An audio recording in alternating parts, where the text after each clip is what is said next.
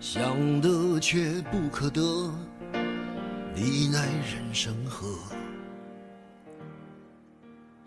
大家好，我是乐乐，这里是乐乐塔口秀。伴随着李宗盛的一首给自己的歌，我又来到了你们身边。这个周一你过得怎么样？今天乐乐要跟你讲三个关于死亡的故事。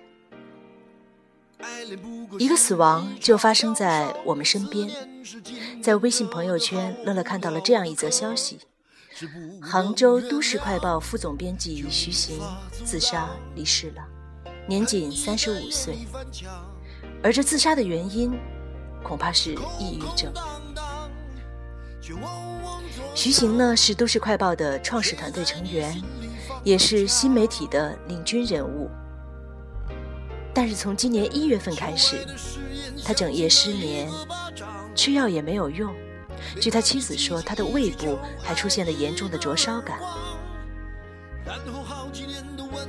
在微博上，徐行的同事怀念他，写下了这样的文字：“你要走，我怎么一点也没有觉察呢？年前我把两个部门又压到你身上。”过完年，我问你，新媒体工作要上早班，报纸工作要上夜班，工作时间这么长，休息怎么保证呢？要不要做调整？你说没有大问题，自己能克服。我居然就这样信了。另一位同事在微博中向徐行表达了深深的歉意，他说道。对不起，我不能早一点看出你的疲惫。对不起，我们同在一个战壕，在不停的面对挑战，却忘却了隐藏在我们内心的敌人。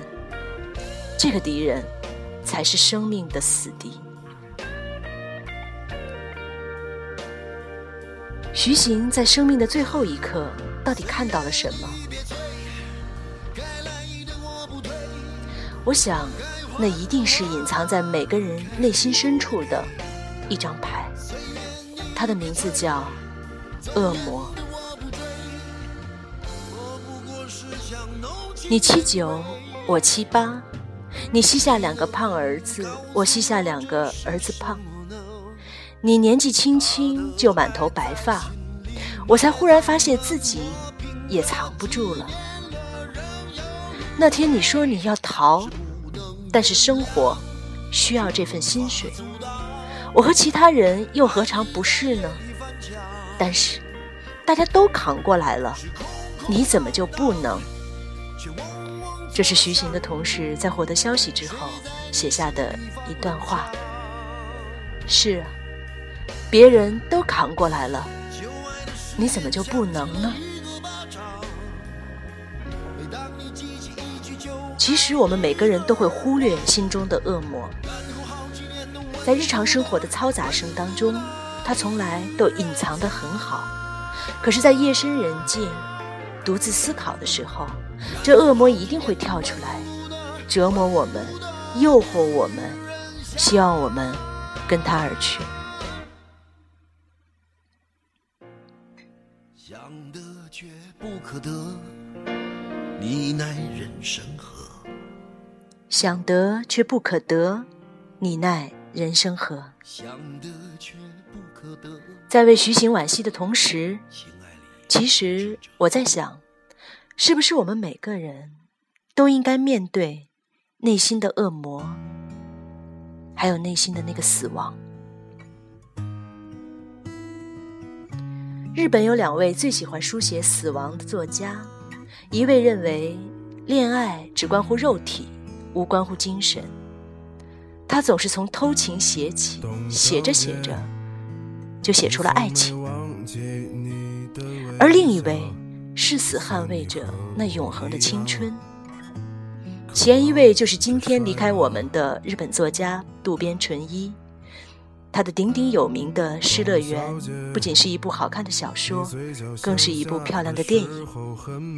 而后一位呢，就是大家熟悉的。村上春树。在《失乐园》的最后，渡边淳一写道：“遗物只有男女左手无名指上戴着的相同式样的白金戒指，枕边有三封遗书，一封是男人写给妻子和女儿的，一封是女人写给母亲的，还有一封遗书是大家收。内容如下：请原谅我们的任性，请把我们两人一起下葬，别无他求。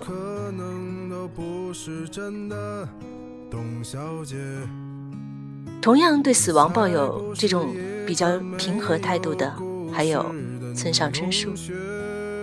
在《巡洋冒险记》的开头，他写了这样一个故事。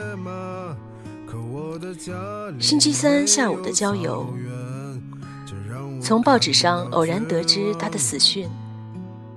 一个朋友打电话把这消息告诉了我。他在听筒旁缓缓读了一家晨报的这则报道：某月某日某街角，某司机压死了某人。该司机因业务过失，正接受审查。葬礼在哪里举行？我问道：“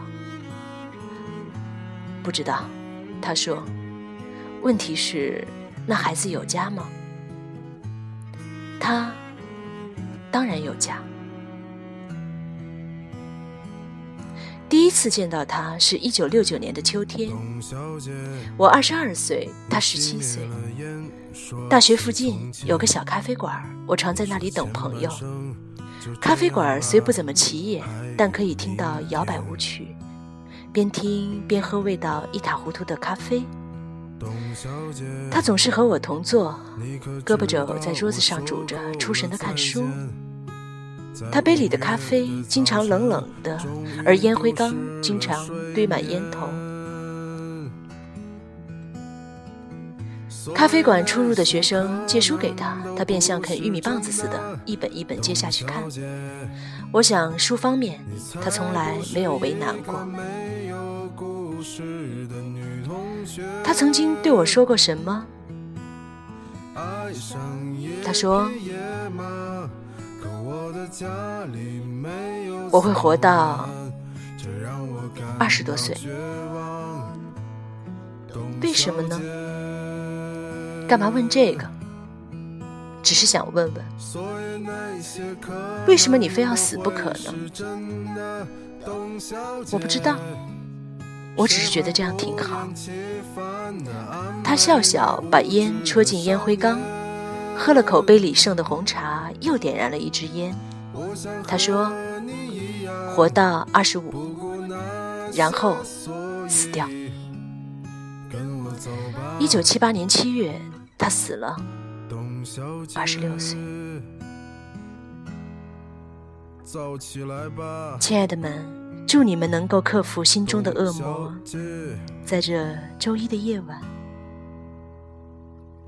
思考人生。